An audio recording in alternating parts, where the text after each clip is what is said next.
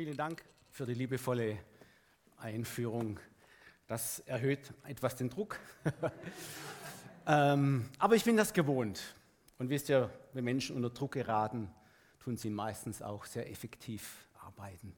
Und das ist gut so. Ich bin ein Mensch, der braucht ein bisschen Druck. Und das ähm, geht anderen sicher auch so. Und ich habe euch eine wunderbare Botschaft mitgebracht, auch natürlich für euch alle zu Hause im Livestream. Ähm, ich habe mir viele Gedanken gemacht, die Wochen zuvor. Äh, was soll ich predigen? So ist ja immer dieser, dieser insgeheime Herzenswunsch eines Predigers. Und da hat mir Gott ein Thema aufs Herz gelegt, das so ziemlich groß ist und äh, so groß, dass ich zwei Predigten daraus machen muss. Und das Thema heute Morgen heißt die Feinde des Glaubens. Ja gut, das wird jetzt vielleicht manche sagen, ist noch nicht sehr erbaulich. Nicht? Äh, Feinde des Glaubens äh, und dann gleich zwei Predigten darüber, geben wir da den Feinden nicht so viel Ehre. Nein, nein, nein. Ihr Lieben, versteht mich wieder richtig. Das Prinzip hinter diesem, dieser, dieser, dieser, diesen Glaubensfeinden ist ganz einfach. Ein Glaube, sagt die Bibel, muss bewährt sein. Ja? Dann ist er erst kostbar. Und ein Glaube, der angefochten wird, geht auch in Bewegung, er geht voran. Er tut etwas, er macht etwas, er fordert heraus. Und dadurch wird der Glaube kostbar in den Augen unseres Vaters. Also nicht wundern, dass dieses Thema ziemlich ausführlich ist. Lasst uns aber zum, zum Anfang lesen aus, aus Matthäus, 13. Kapitel. Mit diesem Text möchte ich einsteigen und zwar Vers 18 bis 23. Jesus erklärt das Gleichnis vom Seemann. So hört nun ihr das Gleichnis von dem Seemann. Wenn jemand das Wort von dem Reich hört und nicht versteht, so kommt der Böse und reißt hinweg, was in sein Herz gesät ist. Das ist der, bei dem auf den Weg gesät ist. Bei dem aber auf den felsigen Boden gesät ist, das ist der, der das Wort hört und es gleich mit Freuden aufnimmt. Aber er hat keine Wurzel in sich, sondern er ist wetterwendisch, wenn sich Bedrängnis oder Verfolgung erhebt, um des Wortes willen. So fällt er gleich ab. Bei dem aber unter die Dornen gesät ist, das ist, der das Wort hört und die Sorge der Welt und der betrügerische Reichtum ersticken das Wort und er bringt keine Frucht. Bei dem aber auf gutes Land gesät ist, das ist, der das Wort hört, versteht und dann auch Frucht bringt. Und der eine trägt hundertfach, der andere sechzigfach, der dritte dreißigfach. Dazu noch ein Vers aus den Briefen, nämlich aus Epheser 6, Vers 16. Passt sehr gut zu diesem Thema. Da schreibt Paulus an uns Christen, an alle Christen dieser Welt. Vor allem aber ergreift den Schild des Glaubens, mit dem ihr alle feurigen Pfeile des Feindes oder des Bösen auslöschen könnt, je nach Übersetzung. Ja, liebe Gemeinde, liebe Gäste und Zuhörer aus nah und fern, auch euch alle zu Hause, ihr seid alle live mit dabei. Keiner darf sich oder muss sich benachteiligt fühlen wegen den Umständen, die wir zurzeit haben. Ähm, ich rufe euch auf, wie Jesus es sagt, Wer Ohren hat, der höre. Jetzt diese Predigt über die Feinde des Glaubens. Und ihr Lieben, da ich bei der Vorbereitung dieser Predigt eben erkannt habe, das sind gar nicht so wenige Feinde des Glaubens, werde ich, wie gesagt, im Februar noch eine zweite Predigt darüber halten hier. Ja, ihr Lieben, angesichts der großen Menge eben dieser Glaubensfeinden ist unsere erste Erkenntnis, die wir als Christen zu diesem Thema haben dürfen oder müssen, dass der biblische Glaube an Jesus Christus ist gestern, heute und morgen und zu allen Zeiten schon immer ein heiß umkämpftes Gebiet. Schon immer gewesen. Und, Liebe, und das betrifft sowohl den rettenden Glauben an Jesus Christus, werde ich nachher darauf eingehen, als auch den beharrlichen Glauben an Jesus Christus als Nachfolger Jesu in dieser Welt. Beides betrifft es gleich. Und die Gefahr des Glaubensabfalls ist nicht klein, sie ist relativ groß und irgendwie auch ständig präsent. Aber, jetzt kommt wieder mein göttliches Aber oder das Aber Gottes. Wir als Christen sind nicht ungeschützt gegen diese Feinde des Glaubens. Gott hat uns wunderbar ausgerüstet. Ja, Daniel, unser Pastor, hat gepredigt über die Waffenrüstung. Er sagt, naja, die Waffenrüstung, sie ist da, aber wenn du sie nicht trägst, wenn du sie nicht benutzt, dann ist sie wertlos. Aber Gott hat sie uns gegeben, damit wir sie nutzen. Seht und ich habe gelesen aus, aus Epheser 6, 11, diesen Schild des Glaubens. Wisst ihr, wie der damals aussah? Ich habe ja in äh, der Bibelschule gesprochen über die Römer. Warum waren die so erfolgreich? Ja, warum haben die die großen Schlachten alle gewonnen und ein riesiges Reich gebaut? Sie hatten die beste Ausrüstung. Unser Kampf ist aber nicht gegen Fleisch und Blut, das muss ich gleich jetzt auch dir dazu sagen. Er ist im geistlichen Bereich. Ja, er ist nicht im natürlichen Bereich. Wir Christen kämpfen nicht mit irdischen Dingen, Waffen. Wir kämpfen im Gebet, in Proklamation des Wortes Gottes gegen diese Feinde an und sollen erfolgreich sein. Der Glaubensschild, der erinnert an den Schild eben dieser Römer, die so erfolgreich waren. Wie sah der aus? Der, dieser, dieser Schild war rechteckig und bedeckte, wenn er aufgestellt wurde vor den Soldaten, komplett den ganzen Körper, von oben nach unten und auch natürlich die Seiten. Er war also komplett geschützt. Das ist aber noch nicht alles. Er war überzogen an den Rändern vor allen Dingen mit starkem, hartem Leder. Und jetzt kommt, ihr Lieben, jetzt kommt das Entscheidende. Bevor, also wenn eine Schlacht bevorstand, haben die sich nochmal besonders darauf vorbereitet. Was haben sie mit dem Schild des Glaubens gemacht? Äh, also mit dem, ihrem Schild, also äh, mit dem Abwehrschild gegen die Feinde. Sie haben ihre Schilder in große Bottiche, die standen da vor dem Heer, in, in große Bottiche voll mit Wasser hineingedrückt, also gedrückt, so lange wie möglich. Was passierte? Das Leder hat sich vollgesogen mit Wasser. Seht ihr, damals war die Kriegsführung so, um, das, um den Pfeil noch effektiver zu machen, wurde er in Pech eingetunkt und angezündet und auf die Feinde geschossen.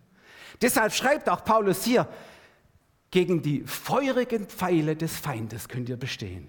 Seht ihr, und dieses Bild des Wassers, sagt die Bibel, Wasser ist ein Bild, ein Symbol des Heiligen Geistes. Darum sage ich euch heute Morgen zu diesem ganzen Themenkomplex der Feinde. Wer voll Heiligen Geistes ist und brennend im Geist ist, der braucht diesen Feind nicht zu fürchten. Amen. Halleluja. Das ist mal ein erstes klares Statement zu dieser ganzen Sache. Und wir finden natürlich im Neuen Testament viele, viele eindringliche Warnungen eben zu dieser Gefahr. Sie ist da, sie ist präsent. Jesus warnt davor, also, und auch alle Schreiber des Neuen Testamentes, also in den Briefen weiter hinten, warnen davor. Paulus sagt, Leute, wenn ihr nicht aufpasst, wenn ihr, wenn ihr nicht diesen Feind, äh, die, seine, seine Strategien kennt und nicht dagegen kämpft mit richtigen Waffen, Ihr werdet im Glauben Schiffbruch erleiden. Das, sagt, das schreibt er in, in, verschiedenen, also in verschiedenen Stellen so. In 1 Timotheus 1,19 steht, indem die den Glauben und das gute Gewissen bewahren sollen, diese haben einige von euch aber von sich gestoßen. Darum haben sie im Glauben Schiffbruch erlitten. Sie haben ihren Glauben nicht in dem Sinne gepflegt und bewahrt, dass sie voll Heiligen Geistes waren. Sie haben gedacht, naja, das Leben als Christ ist so ein Spaziergang, nicht? Ist er nicht. Es ist er nicht. Werden wir nachher noch sehen. Es ist, es, wir, wir dürfen kein falsches Bild haben als Nachfolger Jesu Christi, dass das alles so easy ist, nicht alles so einfach ist. Lieben, ähm, da wird in diesem Timotheusbrief werden auch sogar Namen erwähnt, die abgefallen sind vom Glauben. Habe ich mal nachgeschaut. Da wird ein Hymenäus erwähnt, da wird ein Alexander erwähnt. Wisst ihr, und wenn Paulus Menschen extra erwähnt, kannst du sogar davon ausgehen, dass sie schon irgendwelche Funktionen hatten, sogar in der Gemeinde damals. Aber sie waren leichtsinnig. Sie dachten, es geht alles so einfach. Ja, ich brauche kein Gebet, ich brauche kein keine Schriftlesung, ich brauche nicht, mich nicht wappnen gegen den Feind. Und zack, da waren sie weg von der, weg von der Bildfläche. Lieben, diese beiden hatten aber, dieser Hymenäus und dieser Alexander, der da erwähnt wird, die hatten sicher eine, eine, eine, eine, eine richtig gute Bekehrung. Die hatten einen guten Start hingelegt, auch in der Gemeinde, wie gesagt.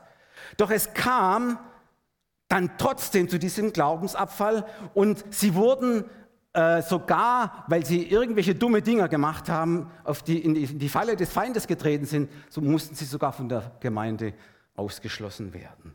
Das kann man alles dort nachlesen.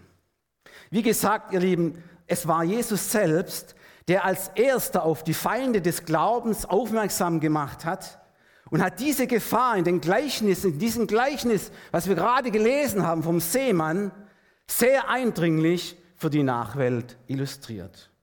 Er nennt gleich mehrere Feinde hier. Wer schon aufmerksam zugehört hat, das sind mehrere Feinde des Glaubens werden hier erwähnt. Und das Muster, das sich da durchzieht, ist immer das gleiche. Da steht immer, sie hatten einen guten Start. Ja, sie, sie haben einen guten Anfang gehabt. Bekehrung, Errettung. Aber dann kamen die feurigen Pfeile des Feindes des Bösen. Jesus nennt diesen Feind den Bösen. Und viele, weil sie schutzlos waren, fielen dann vom Glauben ab. Ihr Lieben, ich bin schon viele, viele Jahre, ja, ich kann sagen Jahrzehnte, als Diakon zuerst und dann als Ältester in dieser wunderbaren Gemeinde Strahlen der Freude. Und habe leider die traurige Erfahrung gemacht, dass nicht längst alle Menschen nach ihrer Bekehrung und einen guten Start bei uns geblieben sind. Ich denke mal, wenn alle geblieben wären, bräuchten wir schon riesige Säle für unsere Versammlungen in normalen Zeiten. Und ihr Lieben, und diesen, dieses destruktive Muster, das äh, durch, durchzieht das ganze Gleichnis vom Seemann ja, das wir vorhin gelesen haben. Und Jesus nennt dann auch gleich den ersten Feind im Gleichnis, dies, dies, also der Böse, und der, das ist Satan ganz eindeutig. Er, sagt Jesus, ist der Feind des rettenden Glaubens. Ja, das sagt er ja am Anfang. Der, der eine nimmt den, den, den, das Evangelium freudig auf, ja, alles gut. Aber er macht es nur oberflächlich, er hört nicht richtig hin. Er, er, er denkt, es reicht, wenn ich ein paar gute Gedanken über Jesus oder über Gott habe. Ich brauche nicht eine radikale Umkehr machen. Ich brauche nicht so richtig von Herzen äh, hier jetzt einsteigen, mit allem mein Leben ganz Jesus zu geben. Versteht ihr? Das waren diese oberflächlichen Zuhörer, die in diese Falle des Feindes geraten sind. Wisst ihr, Jesus gibt diesem, diesem Bösen, diesem Satan ja Eigenschaften auch eines Diebes. Er sagt, der Satan ist ein Dieb, er ist ein Mörder und er ist ein Lügner. Und er ist somit der Feind des rettenden Glaubens. Er sorgt dafür, ihr Lieben, dass viele Menschen auf dieser Erde zwar irgendwie irgendwann mal das Evangelium hören, sie hören aber, wie gesagt, nur so oberflächlich hin, so halbherzig zu nur so ein bisschen zuhören ist nicht gut, ihr Lieben. Da können die Ehefrauen ein, ein trauer, trauriges Lied davon singen, ja? Die sagen, Männer hören zwar alles, aber nur nicht zu. Nicht? Aber wir, Jesus sagt, wir sollen zuhören und zwar richtig zuhören. Nicht nur oberflächlich, wenn das Evangelium gepredigt wird. Weil wenn wir nicht richtig zuhören, kommt es zu keiner klaren Entscheidung für Jesus. Und somit zu keiner Errettung. Ihr Lieben, das Neue Testament sagt klipp und klar, nur eine radikale Umkehr und Hinwendung zu Jesus Christus gibt eine rettende Situation. Nur ein kompromissloser Herzensglaube reicht aus. Und nur ein klares Bekenntnis, also beides zusammen, der Herzensglaube und das klare Bekenntnis, führt zum rettenden Glauben. Alles andere, ihr Lieben, ist Verblendung. Alles andere ist Täuschung und ihre Führung vom Feind. Die Schrift sagt selbst, das heißt, Moment, stopp. Jesus sagt selbst, wir sollen glauben, wie die Schrift sagt. Das ist ganz entscheidend, ihr Lieben. Und was sagt die Schrift? Römer 10, 10. Denn wenn man von Herzen glaubt, so wird man gerecht. Und wenn man mit dem Munde bekennt, so wird man gerettet. Und dann wird noch hinzugefügt in Vers 13, Römer 10, Vers 13. Denn wer den Namen des Herrn anrufen wird, Halleluja, der wird gerettet. Aber zuvor ist der Herzensglaube ganz wesentlich notwendig. Vielleicht fragt sich jetzt so mancher Zuhörer auch zu Hause dieser Predigt heute Morgen, tja, ich glaube schon irgendwie in einen Gott oder an ein göttliches Wesen, ja. Ich versuche auch irgendwie oder irgendwo ein guter Mensch zu sein.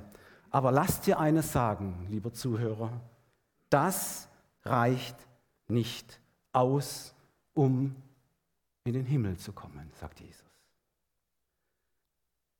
Und darauf, auf diese Behauptung antwortet nicht ich, sondern die Schrift. Sie sagt, nein, so eine Wischiwaschi-Geschichte funktioniert nicht.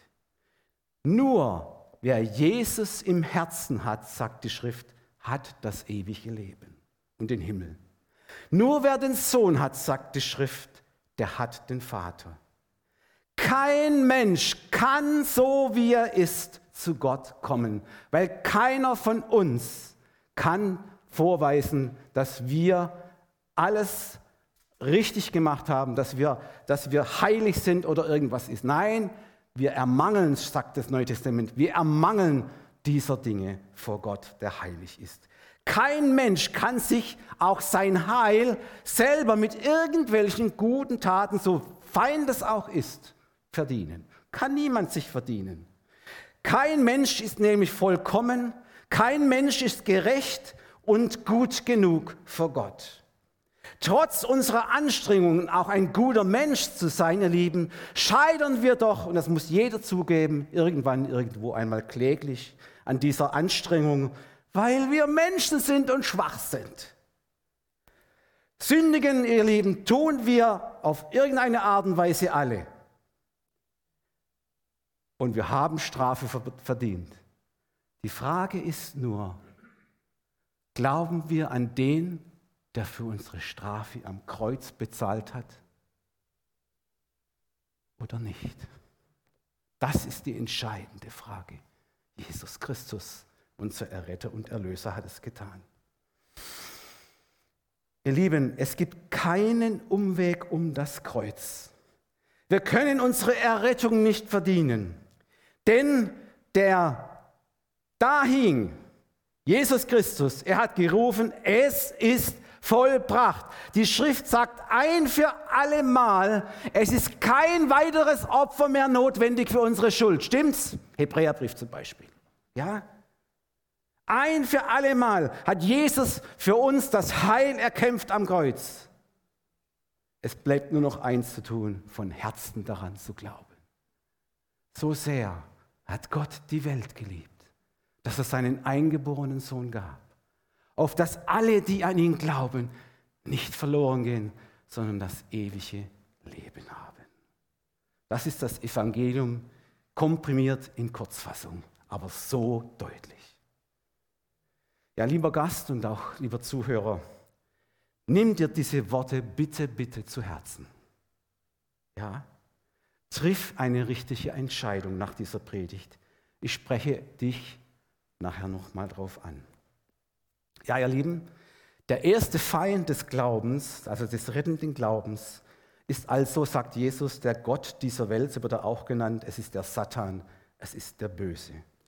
Jesus bezeichnet diesen Vorgang im Gleichnis so, er sagt, da kommt einer und predigt das Evangelium, egal wo auf dieser Welt. Das sind Leute, die hören zu. Das Wort ist der Same. Die Predigt hat sich beim Zuhörer aber nicht mit einem klaren Herzensglauben verbunden. Dieser Same, das Wort Gottes, verdorrt daher, weil er auf den Boden fällt. Die Predigt bleibt somit wirkungslos wirkungslos, obwohl sich der Prediger sicher angestrengt hat. Aber die Entscheidung muss immer der Zuhörer treffen, ihr Lieben. Und Gott sei Dank, wir haben einen mächtigen Verbündeten als Prediger des Evangeliums, den Heiligen Geist. Jesus sagt, er überführt von Sünde, Gerechtigkeit und Gericht. Von der Sünde, dass sie nicht an mich glauben. Von der Gerechtigkeit, dass nur durch Jesus wir gerecht sind. Und dem Gericht, dass wer es ablehnt, der muss mit allen Konsequenzen klarkommen. Halleluja, Lieben. Das ist natürlich die ernste Seite dieser ganzen Sache. Doch jetzt kommen wir zum zweiten Feind des Glaubens. Und da sagt Jesus, wenn Verfolgung kommt, wenn es so richtig zur Sache geht, ja, wenn Bedrängnis ist, sagt Jesus, dann fallen etliche vom Glauben ab. Der Grund für die Abfall, den Glaubensabfall ist also Druck von außen. Es ist um des Glaubens und um Jesu Willen Verfolgung und Bedrängnisse in dieser Welt zu erleiden. In Vers 21 sagt er dazu, solche Menschen haben keine Wurzel in sich, sondern sie sind wetterwendisch. Wenn sich Bedrängnis und Verfolgung erhebt, um des Wortes willen, so fällt er gleich ab. Wetterwendisch. Ihr Lieben, wir dürfen keine Schönwetterchristen bleiben, ja? Wenn es mal so richtig um uns tobt, das Wetter, wie wir gehört haben, schon heute Morgen durch die Einleitung, wenn da ein Sturm kommt und die Wellen kommen, wenn es bedrohlich wird um uns herum, ja, dann müssen wir im Glauben auch handeln und reagieren. Sagen, Herr Jesus, du sitzt im Boot meines Lebens. Du bist der Chef. Mir kann nichts, nichts, aber auch wirklich gar nichts geschehen. Es geht alles an dir vorbei. Und Jesus hat versprochen, wenn sie euch auch sogar Leib und Leben antasten, sie können eins nicht, dein Herz können sie nicht kaputt machen. Dein Glauben, der da drin ist, das ewige Leben im Geist, kann niemand zerstören. Halleluja. Halleluja. Ihr Lieben, seit über 2000 Jahren wird das Evangelium von Jesus Christus allen Völkern, Nationen gepredigt. Und es ist längst nicht so, dass überall die Zuhörer das Wort mit Freuden aufnehmen und auch gerettet werden. In den Briefen des Neuen Testaments können wir lesen und erkennen, dass die Botschaft von Jesus Christus teilweise auf sehr ausgeprägten Widerstand gestoßen ist damals. Und das lag einfach daran, dass die Botschaft des Evangeliums keineswegs in ein religiöses Vakuum hineingekommen ist. Nein, im Gegenteil, ihr Lieben. Der neue Glaube an Jesus Christus, der musste sich seinen Weg gegen diese, gegen diese eingewurzelten religiösen Vorstellungen damals erkämpfen, welche dort schon über Jahrhunderte bei den Völkern äh, existierten. Ich habe in der Bibelschule darüber gesprochen zum Thema Einführung ins Neue Testament.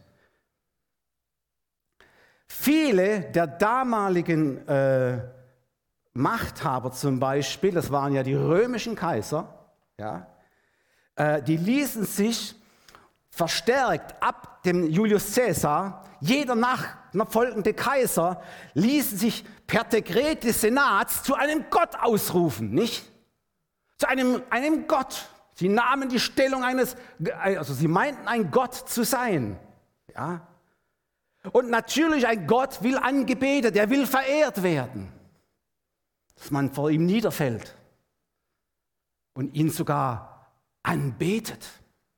Das ist der Anspruch eines Gottes. Und so haben sie sich in diese Position gebracht und haben zu den Christen gesagt, das müsst ihr auch tun. Und ihr Lieben, das verstieß natürlich gegen das höchste Gebot, das Israel gegeben worden ist das auch uns, für uns Christen genauso gilt, ja, dass wir festhalten an, an, an, der, an der Ansage Gottes, ich bin der Herr, dein Gott. Du sollst keine anderen Götter neben dir haben. Und ihr Lieben, dieser einzigartige und unvergleichliche Gott Abraham, Isaac und Jakobs hat vor über 2000 Jahren einen neuen König eingesetzt. Halleluja. Er ist Jesus Christus. Er heißt der König der Könige und er ist der Herr der Herren. So wird er betitelt. Und die Bibel sagt klipp und klar, vor diesem König der Könige und Herr aller Herren muss sich jedes Knie beugen und jeder Mund bekennen, dass er Christus der Herr ist, zur Ehre Gottes des Vaters.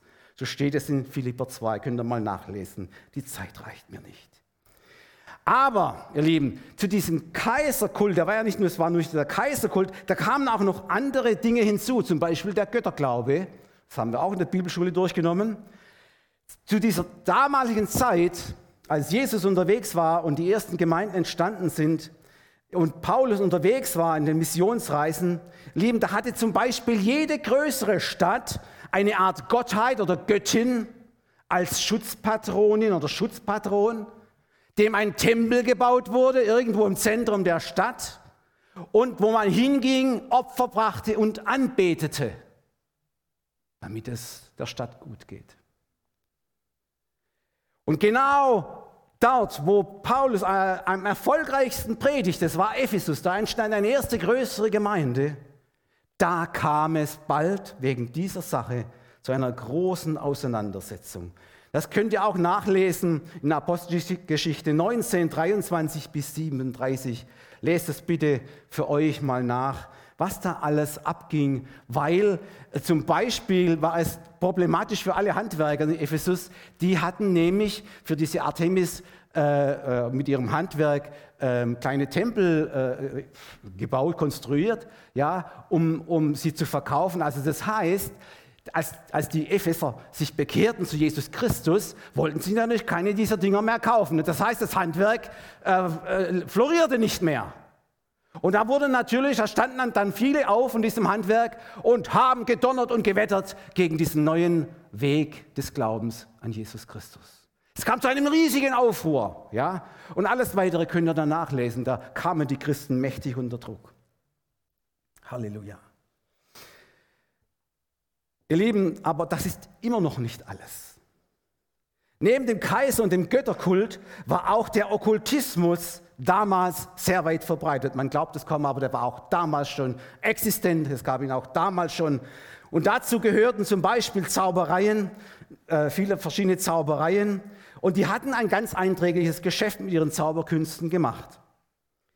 Andere hatten übersinnliche äh, äh, Fähigkeiten oder, oder, Tätigkeiten. Man, man, hat viele Amulette zu Hause gehabt, viele Glücksbringer, war dort gang und gäbe. Man hat den sogenannten Animismus betrieben. Das ist, da, wenn man bestimmten Gegenständen ein Wesen zuschreibt. Ja?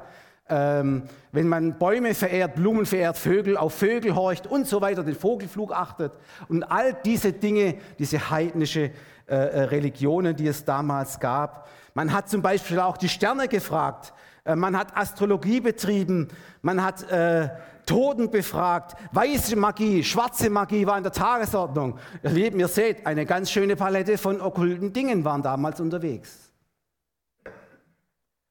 Und das Neue Testament sagt, einige von den Führern damals in den Gemeinden hatten da durchaus unangenehme Begegnungen damit. Aber ihr Lieben, Gott sei Dank, schon damals hat Gott durch die Verkündigung des Evangeliums von Jesus Christus Menschen genau aus diesen okkulten Dingen, aus diesen finsteren Bereichen herausgerettet, aus diesem Machtbereich des Okkultismus, der Esoterik, der Astrologie, und er hat sie hineinversetzt in das Reich seines lieben Sohnes. Das tut Gott heute noch. Amen. Das tut Gott heute noch. Schaut mal, was da geschah, als Menschen sich radikal zu Jesus bekehrten.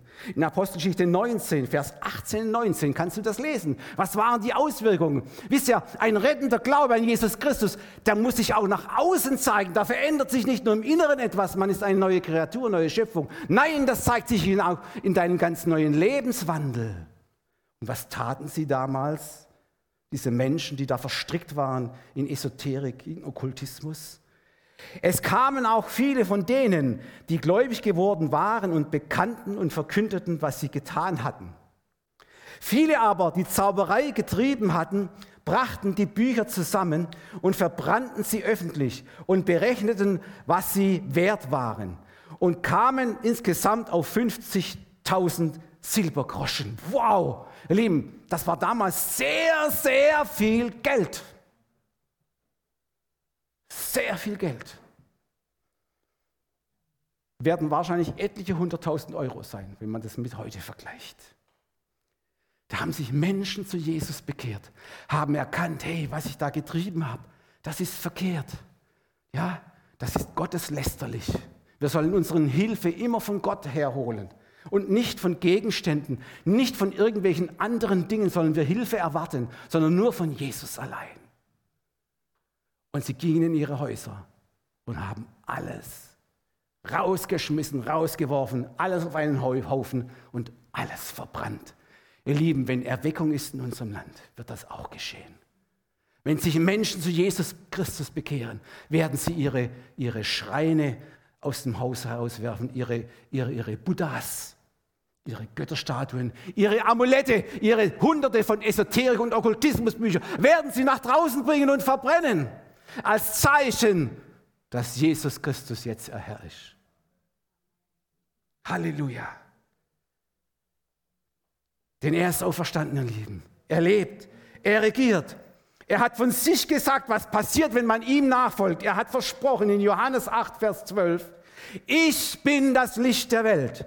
Wer mir nachfolgt, der wird nicht wandeln in der Finsternis, sondern er wird das Licht des Lebens haben. Halleluja, ihr Lieben. Der weise Prediger Salomo hat eins geschrieben, es gibt nichts Neues unter der Sonne dieser Erde. Ihr Lieben, ich kann es wirklich mit euch auch sicher, jeder weiß es auch inzwischen, man kann es so feststellen. Die Feinde und Verfolger des Evangeliums sind bis heute die gleichen geblieben. Teilweise haben sie vielleicht ein paar, sind die Namen ein bisschen anders, ein bisschen geändert, aber von der Grundstruktur sind sie die gleichen. Es sind dieselben Feinde. Und so gibt es auch heute, ihr Lieben, noch Länder mit totalitären Machthabern, die sich wie ein Gott verehren lassen. Zum Beispiel Nordkorea. Ja, da ist auch so ein Machthaber. Er lässt sich wie ein Gott verehren. Und wehe, da gibt es auch viele Christen. Und wehe, sie, sie machen das nicht. In Nordkorea ist eine furchtbare Verfolgung von Christen seit vielen Jahren schon. Es gibt auch heute viele Länder, ihr Lieben, mit radikal, mit aggressiv ausgerichteten Religionsdoktrinen. Und der zunehmende religiöse Nationalismus und Fatalismus, der, der, der toleriert eben keine, keine andere Glaubensrichtung neben sich. Der toleriert nicht Jesus und sein Evangelium. Nein, im Gegenteil, es wird bekämpft. Und dann kommt Verfolgung. Und dann kommt, ihr Lieben, Bedrängnis für die Christen, die in diesen Ländern wohnen. Ich habe nachgelesen, im Jahr 2020 hat der Verfolgungsindex der Christen einen neuen Höchststand auf der ganzen Erde erreicht.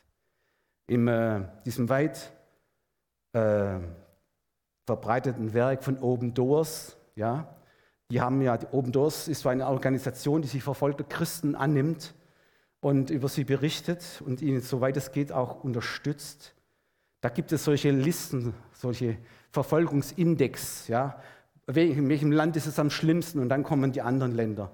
Ganz vorne dabei stehen aktuelle Lieben, was Christenverfolgung angeht, Länder wie China, wie Nordkorea, Irak, Iran, Libyen und Indien. Da könnt ihr mal unsere Pastoren fragen, unsere Missionsehepaar Ralf und Renko Glückner. Da geht es richtig, richtig zur Sache. Ihr Lieben, da werden Christen unterdrückt, verboten, das Evangelium zu predigen. Das ist noch das Wenige. Da werden ihre Häuser angezündet, da werden die Kirchen zerstört, da werden sie in Gefängnisse geworfen, da werden sie weggesperrt, gefoltert, getötet. Um des Namens Jesu willen und seines Wortes. Ihr Lieben, das sind Glaubenshelden. Das sind Glaubenshelden. Wir haben gehört, sie haben überwunden.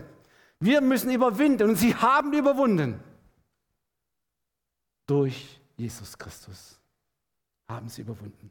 Und die Bibel nennt solche Menschen als die kostbarsten Menschen, die es jemals auf dieser Erde gegeben hat. Ja, so bezeichnet Gott Menschen, die um seines Wortes, seines Namens willen sterben müssen. Und sie tun das auch im Glauben.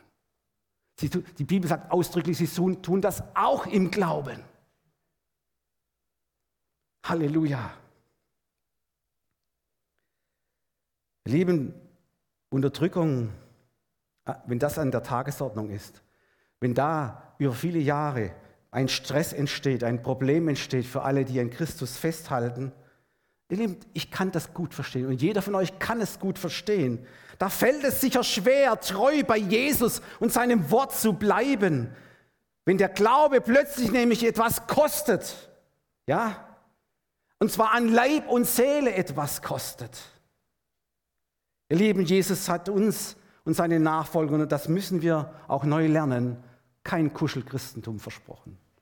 Er sagt, ich sende euch wie Schafe unter Wölfe. Und den verfolgten Gemeinden in der Offenbarung schreibt er, egal wie schlimm es um euch geht, wenn Bedrängnis und Verfolgen kommt, seid getreu bis in den Tod.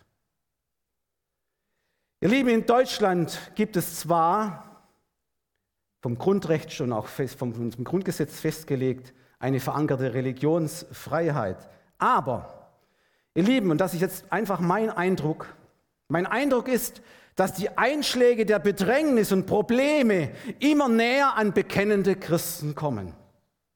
Und das liegt daran, dass das göttliche Wertesystem, vor allem was den sittlichen und moralischen Bereich angeht, völlig gegen den momentanen Zeitgeist und den Mainstream konträr ist, also entgegen ist. Ich möchte nur mal erinnern, allein diese eigentlich ganz einfache, uralte, klare Aussage, der Schöpfungsordnung, dass Gott den Mensch als Mann und Frau geschaffen hat und nur, nur diese beide für die Ehe bestimmt hat, dass sie eins seien, das ist heute schon problematisch. Höchst problematisch. Das gilt sogar als rassistisch und kann rechtlich verfolgt werden. Die Frage ist jetzt natürlich, werden wir Christen dem Worte Gottes und Jesus Christus treu bleiben, auch wenn unser Bekenntnis des Glaubens plötzlich problematisch wird? Oder beugen auch wir irgendwann mal unsere Knie vor den Balen des Zeitgeistes, wenn es unbequem wird, Jesus nachzufolgen? Ich frage das euch. Ich frage das jeden von euch auch zu Hause. Jeder gäbe seine Antwort dazu. Petrus auf jeden Fall gibt allen verfolgten und bedrängten Christen eine sehr tröstende, eine sehr ermutigende Botschaft. Und die steht in 1. Petrus 4, 12 bis 14 aus Hoffnung für alle lese ich. Er schreibt, meine lieben Freunde, wundert euch nicht über die heftigen Anfeindungen, die ihr jetzt erfahrt. Sie sollen euren Glauben prüfen und festigen. Denkt nur nicht, dass solche Angriffe etwas Außergewöhnliches sind. Sie gehören zum Christsein, schreibt er. Freut euch vielmehr darüber, dass ihr um Christi willen leidet. Denn dann werdet ihr auch jubeln und euch mit ihm freuen, wenn ihr in all seiner Herrlichkeit wiederkommt. Und ihr dürft euch glücklich nennen, wenn man euch nur deshalb angreift und verhöhnt, weil ihr Christen seid. Daran zeigt sich nämlich, dass der Geist Gottes, welcher ein Geist der Herrlichkeit ist, auf euch ruht. Halleluja. Das sagt das Neue Testament zu allen Bedrängten und Verfolgten in Christus in dieser Welt. Kommen wir noch zum dritten Feind des Glaubens, mehr schaffe ich nicht. Ja, der dritte Feind ist auch ganz schön mächtig. Ja, also der kann ganz schön den Glauben angreifen. Und zwar, es geht um die lieben Sorgen, es geht um Zukunftsängste. Und da lesen wir in Matthäus ähm, 13, Vers 2, ab Vers 22, muss ich mal nach 13, Vers 22.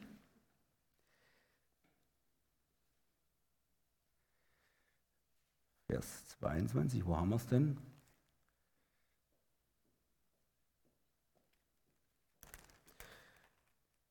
Wo ist das mit den, mit den Sorgen? Ich habe es drauf geschrieben. Äh, könnt ihr es nochmal? Ach so, wir haben keine mehr. Doch. Da, da. Könnt ihr das mal raus? Ich habe es irgendwie nicht. Ach, 6, Vers 25 bis 30, Entschuldigung. Matthäus 6, jetzt habe ich es. Matthäus 6, Vers 25 bis 30. Okay.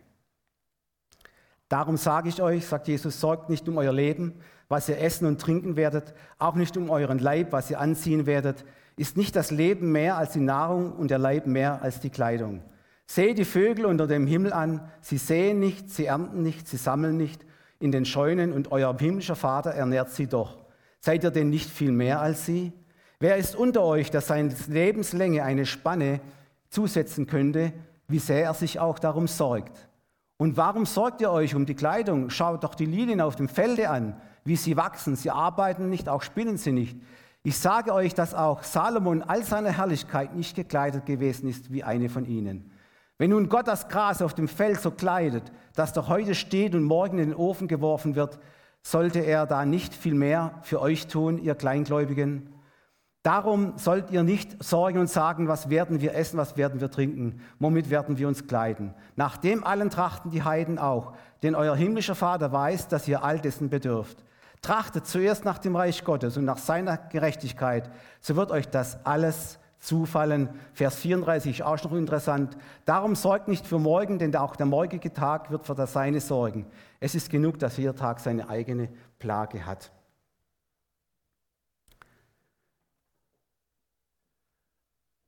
Wisst ihr, ich habe mir so überlegt, wir Deutschen sind schon ein komisches Volk. Wir leben in einem der reichsten Länder mit dem, einem der höchsten Lebensstandards der ganzen Welt. Aber wir haben Sorgen. Sorgen, Sorgen, Sorgen. Wir haben so viel Sorgen, dass wir Weltmeister im Sorgen sind. Es ist zu einem Sprichwort geworden in Amerika. Das heißt, sie sagen zu den Deutschen, der German Angst. Der German Angst. Die Angst der Deutschen um ihren Besitz, um ihr Habengut. Sorgen. Finde ich ein bisschen komisch. Ich habe nachgeschaut, ihr Lieben. Das Demografische Institut in Allensbach das untersucht ja ähm, in einem breit aufgestellten Meinungsumfragen immer wieder jedes Jahr die, de, den Stimmungsbarometer bei den Deutschen hinsichtlich ihrer, ihrer Ängste, Sorgen, aber auch natürlich Glück und Zufriedenheit. Und in den Jahren vor 2020 ist das Sorgenpaket rund um alles, was mit Wirtschaftsrezession zu tun hat, mit drohenden Pleiten, mit Arbeitslosigkeit zu tun hat, mit, mit, mit äh, äh geringerer Einkünfte und so weiter, Kurzarbeit und so, äh, immer kleiner geworden. Also in den Jahren zuvor war prozentual dieser Bereich immer geringer geworden. Naja, die Wirtschaft, es ging ja auch gut. Ähm, dagegen war interessant, Sorgen und Zukunftsängste wegen dem Klimawandel ja, und dessen Folgen, der, diese Sorgen, die stiegen und die Ängste stiegen auf einen ganz vorderen Platz nach oben in der, in der Rangliste, nach vorne. Aber seit 2020 nimmt natürlich, wen wundert es jetzt, die Kategorie Zukunftsängste und Sorgen wieder stark zu. Es sind inzwischen 60 bis 70 Prozent aller Deutschen, die auf diesem Gebiet Sorgen haben, Ängste haben, was, was angeht den Job, Arbeits, die Firma, ähm, das Geschäft, ähm, eben Kur Kurzarbeit, alles was mit dem zusammenhängt, mit weniger Verdienst und so weiter. Ja? mit Arbeitslosigkeit. Das nimmt also ganz mächtig zu, hat natürlich auch seinen Grund, das ist ganz klar. Es ist eben ähm, seit 2020 ist durch diese Pandemie und ihren destruktiven Folgen für die Wirtschaft und Konjunktur äh, kommt es eben zu dieser Entwicklung, dass es einen einsamen Spitzenplatz inzwischen einnimmt im Stimmungsbarometer der Deutschen. Tendenz steigend.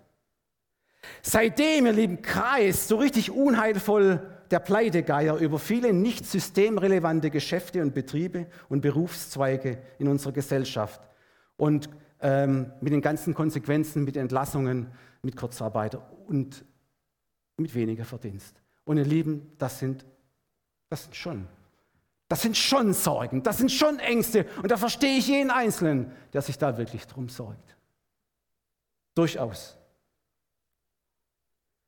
Viele von uns sind direkt betroffen, andere indirekt. Die Lage ist wirklich ernst, ihr Lieben, und das drückt natürlich die Stimmung, das Gemüt in den Keller. Das sind auch Für uns Christen nicht kleine Dinge. Ja? Und das, das greift dann irgendwo auch unseren Glauben an einen Gott, der unser Versorger ist, an. Da, da, stellt, da wird der, dieser Glaube einfach, dass Gott uns versorgt, auf die Probe gestellt. Okay, ihr Lieben, was sagt nun Jesus über, die, über diese Zukunfts- und Sorgenängste seiner Zuhörer damals? Ich meine, es sind zwei befreiende und ermutigende Botschaften, die er seinen Zuhörern gibt hinsichtlich dieser Sorgenpakete. Erstens, sein erster Ansatz ist der unerschütterliche Glaube, das unerschütterliche Vertrauen an einen Gott, der als, als, als liebender Vater seinen Kindern auch mitten in widrigen Lebensumständen das Nötigste zum Überleben gibt. Ich betone das Nötigste. Das Nötigste. Was ist das Nötigste? Jeder von uns, von euch Zuhörer, von allen, hat heute Morgen den Wasserhahn aufgemacht und es ist warmes Wasser gekommen. Hat den Kühlschrank aufgemacht und es war was drin. Hat ein Dach über den Kopf. Hat Kleidung für jede Wetterlage, auch jetzt für den Winter. Ihr Lieben, dann seid ihr schon privilegiert. privilegiert. Wisst ihr warum? Die Zuhörer damals hatten ganz andere wirtschaftliche Situationen wie wir heute. Es waren relativ viele unter, weit unter der Armutsgrenze, die wir heute kennen. Ihr Lieben, aber Jesus appelliert an ein unerschütterliches Vertrauen an Gott, den Vater. Und alle von euch, all ihr Eltern, von euch allen, die ihr Kinder habt, die können diesen Tatbestand auch irgendwie bestätigen, dass Kinder ein unerschütterliches Vertrauen zu Mama und Papa haben. Und ein Psychoanalytiker, der, der Erik Eriksen, hat dieses Phänomen untersucht und nannte es Basic Trust. Das nennt man im Deutschen Urvertrauen. Und ihr Lieben, das genau das ist auch meine Erfahrung als Vater von drei Kindern. Kinder haben ein unerschütterliches Vertrauen an ihre Eltern, dass sie alles richtig machen, dass sie alles so machen, dass sie komplett versorgt sind. Zumindest tun sie das, bis die Pubertät kommt. Ihr Lieben, im Evangelium lädt uns Jesus ein, Gott als Vater zu entdecken und mit ihm ein unerschütterliches, wunderbares, vertrauliche Beziehung zu haben. Markus 10, 15. Wahrlich, ich sage euch, wer das Reich Gottes nicht empfängt, der wird wie ein Kind, der wird nicht hineinkommen. Kindlicher Glaube, kindliches Vertrauen, Urvertrauen zu Gott, dem Vater, der uns versorgt. Und zudem sagt Jesus, jeder Tag hat seine eigene Plage. In Vers 34 haben wir es schon gesehen. Aber ihr Lieben, die Sorge um den täglichen Lebensunterhalt ist Jesus keineswegs fremd. Man könnte ja sagen, naja gut, er ist Gott, er, ist in, er schwebt in anderen Sphären. Nein, er weiß, wie es damals war mit den Menschen. Und das schlägt sich auch an, äh, an indem dass er sagt, bete doch vertrauensvoll. Vater im Himmel. Aber heißt das, Vater im Himmel. Und dann in Vers, also 6, Vers 11, unser täglich Brot gib uns heute. Unser täglich Brot gib uns heute. Und ihr Lieben, und mit diesem Gottvertrauen dürfen wir kommen, denn wir wissen als Christen, Gott hat alles geschaffen. Er ist der Schöpfer, die Vögel, die Blumen, alles. Er versorgt alle, dass jeder das hat, was er braucht. Und so dürfen auch wir sein, vollstes Vertrauen, weil wir sind ihm tausendmal wichtiger als die Lilien auf dem Feld und die Vögel im Himmel. Können wir das auch heute, ihr Lieben, so annehmen, ihr lieben Christen, ihr lieben Brüder und Schwestern auch vom Livestream? Können wir das so annehmen oder kann der Feind des Glaubens uns hier zu Kleingläubigen machen? Die Antwort finden wir wie immer auch in, der, in den Briefen in Philipper 4, 5 bis 7. Es ist eine vertrauensvolle kindliche Bitte, die da betet. Sorgt euch um nichts, sondern in allen Dingen lasst euer Bitten und Gebeten, Flehen und Danksagen vor Gott kund werden. Und der Friede Gottes, der höher ist als alle Vernunft, bewahre eure Herzen und Sinne in Christus Jesus. Halleluja. Ihr Lieben, Gott ruft hier aber auch nicht zur Passivität aus oder Müßiggang, ja, weil auch ein Vogel muss zu, zum Korn hinfliegen und eine Blume muss sich nach der Sonne ausstrecken, damit es Leben hat.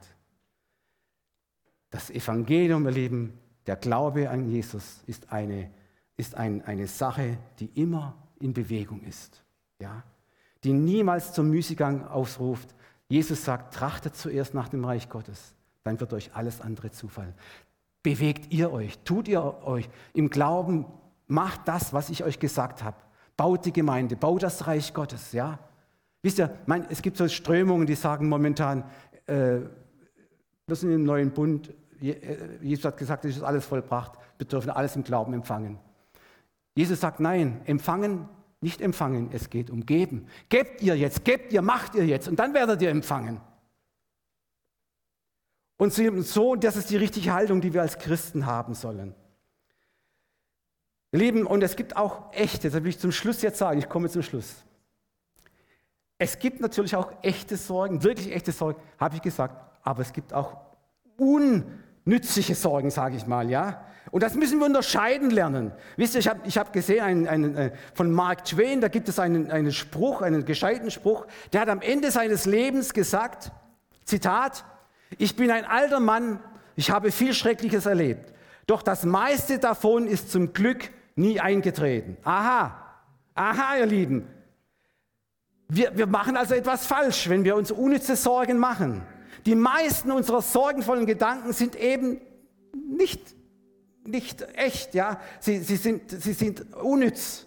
Sie rauben uns den, den Nachtschlaf. Sie kreisen über unseren Köpfen, ja. Äh, über Dinge, die wir ja überhaupt gar nicht beeinflussen können. Weder heute nicht noch morgen nicht. Das müssen wir unterscheiden. Und eines schönen Tages wachen wir auf und wir sind total erleichtert. Warum? Erstens, wir sind von keinem Außerirdischen entführt worden. Zweitens, wir haben keine unerklärlichen Schusswunden an unserem Körper. Drittens, wir sind im Schwimmbad von keinem Hai angegriffen worden. Viertens, die Pubertät der Kinder ist vorbei und es ist doch was Gescheites aus ihnen geworden. Darum rufe ich euch jetzt zum Schluss mit Paulus zu. Verhaltet euch weise in dieser verrückten Welt. Seid nüchtern im Glauben. Seid mutig und seid stark. Betet für die verfolgten Christen in aller Welt. Unterstützt den Hilfsdienst und unsere Missionsarbeit. Bleibt Jesus treu ergeben, auch in den Tälern des Lebens, hat er versprochen, er ist bei uns. Und wer jetzt noch keine Umkehr zu Jesus gemacht hat, zu dem möchte ich sagen, auch zu Hause, kehr um zu Jesus. Das ist das Einzige, was in dieser verrückten Welt einen Wert hat und etwas Bleibendes ist. Schaut mal, vielleicht hat jeder, einer, ihr habt doch sicher auch diese Einführung des neuen Präsidenten in den USA gesehen verfolgt, auch im Livestream. Da kam zum Schluss ein Sänger und der hat mein Lieblingslied gesungen, Amazing Grace. Und da gibt es eine Zeile, die heißt, I was blind, but now I see. Lieber Zuhörer, lass dich doch nicht verblenden vom Feind des rettenden Glaubens. Wenn du Jesus nicht annimmst, bleibst du in der Blindheit das möchte ich nicht. Ich möchte auch nicht, dass meine Predigt heute umsonst gepredigt wird. Komm zu Jesus. Komm zu ihm. Nimm in dein Leben auf. Ganz bewusst von Herzen und mit deinem Mund. Und du wirst sehend werden. Und du wirst sehen, was die Bibel sagt, was kein Auge gesehen hat und kein Ohr gehört hat und in keines Menschen Herz gekommen ist. Das hat Gott bereitet denen, die ihn lieben. Komm zu Jesus. Mach es heute, mach es jetzt. Gib ihm dein Leben im Gebet. Und du wirst sehen, dein Leben wird eine andere Qualität bekommen. Und du wirst das ewige Leben sowieso haben.